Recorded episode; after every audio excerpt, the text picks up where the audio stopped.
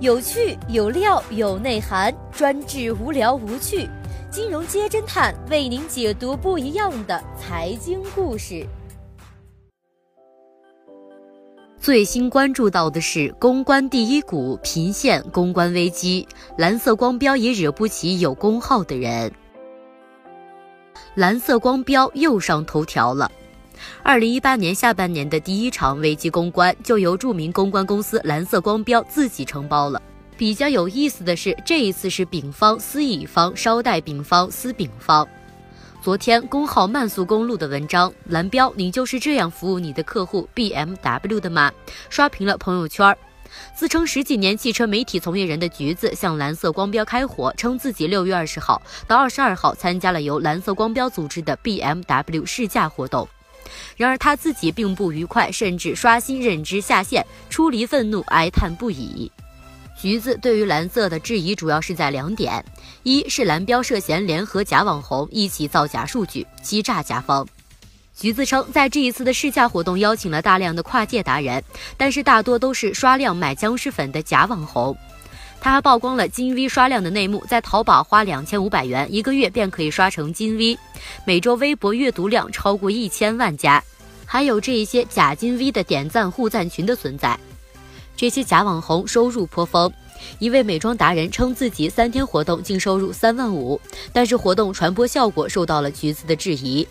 这次活动的微博真实转发几乎为零，但是话题热度却炒到了两千两百七十一万多次。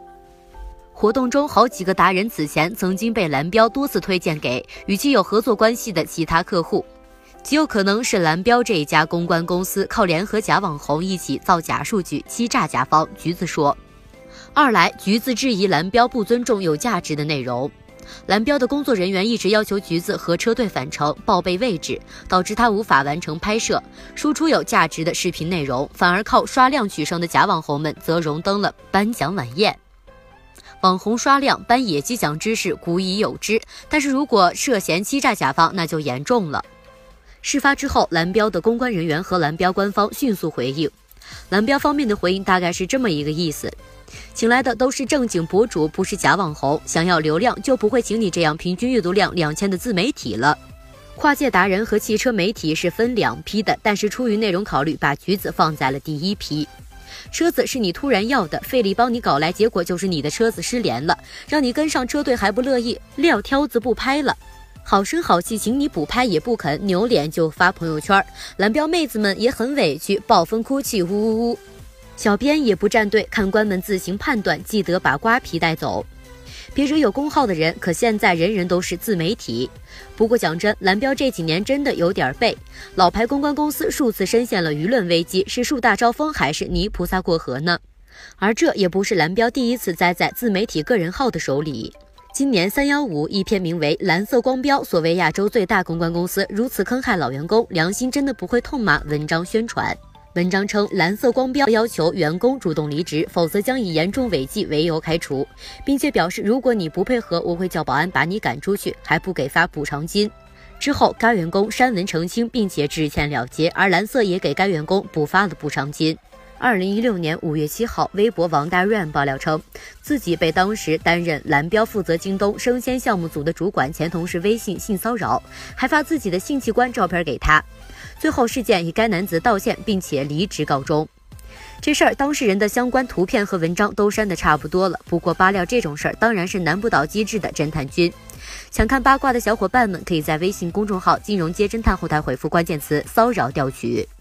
二零一六年七月十四号，微博上的一位流浪猫救助培训师爆料称，蓝色光标旗下的蓝汉互动员工冯源涉嫌长期虐猫。蓝标果断当天发出声明，这位员工也被开除了。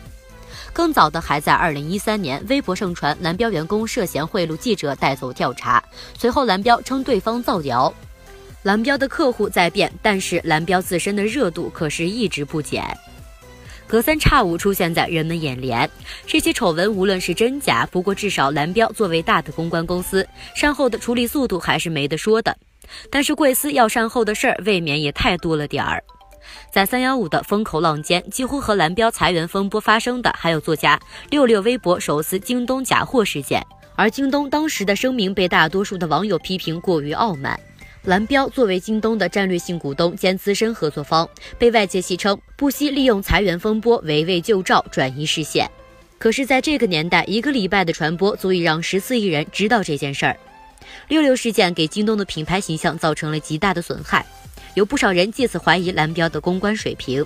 自己出事，客户也出事，小编真心建议蓝标去看看风水。不管蓝标变没变，这个时代反正是变了。履历辉煌的中国公关第一股，面对来势汹汹的互联网自媒体时代，显露出了措手不及的一面。昔日的公关巨头只需要掌握几个主要渠道，比如说电视、报刊或者杂志，就能吸引眼球，赚得身粮。也正是靠着对于渠道的强力把控，蓝标坐上了国内公关公司的头把交椅。然而，自媒体时代来了，人人都在发声，没有哪家公关公司能够搞定所有的渠道。公关公司面对的挑战也不再只是几家的大型传媒，而是来自千千万万的微博、公众号的自媒体。不只是如此，诸多的大型公司内部都已经开设了公关部门，在一些公关相关的决策和执行上，往往都是公司内部的公关部门为主，外包公司为辅。公关公司的渠道优势和竞争力大不如前，但是当一个企业做到了行业龙头，声名在外，面对变化时，便往往失去了改变的勇气。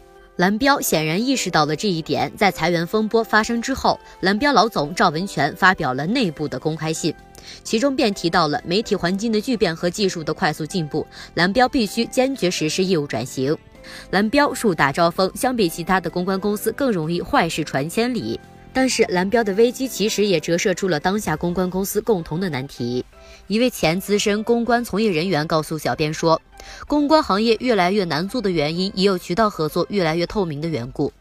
大多中小型的公关公司指望单靠传播盈利是非常薄弱的方式了。